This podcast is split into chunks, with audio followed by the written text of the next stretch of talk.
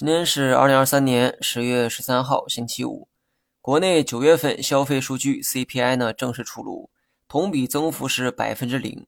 八月份还有百分之零点一，结果九月又回到了原点。由于消费数据啊不及预期哈，大消费相关的板块也出现了大跌。反观成本端，九月 PPI 同比下跌百分之二点五，虽然是负值，但反弹的趋势啊肉眼可见。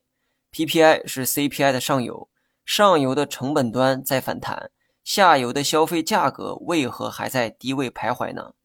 说明问题啊出在消费本身。通俗来讲，就是消费降级。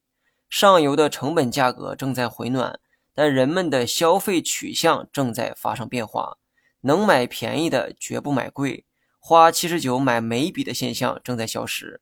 反之，人们都乐于消费性价比更高的平替产品。如此看来，消费股还值得投资吗？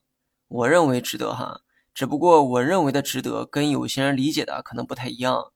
消费股的估值并没有像医药、新能源等成长板块那么便宜。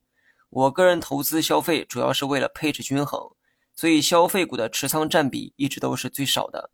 其实今年跌幅最大的是芯片、医疗、新能源等成长题材，而我低吸的方向也是这些领域哈。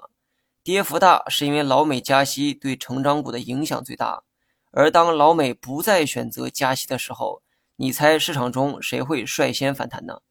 当然，这个过程啊，千万不能着急哈，毕竟老美的加息周期还没有结束。我能做的就是提前埋伏，因为谁也猜不到老美具体会在哪一天停止加息。大盘呢，我就不说了哈，长线敢买的人估计呢也早买了，还没买的人估计有不下一千个理由。短线的话，继续按照调整去看，短期转暖的信号还没有出现，建议各位多等一等，太着急吃不了热豆腐。好了，以上全部内容，下期同一时间再见。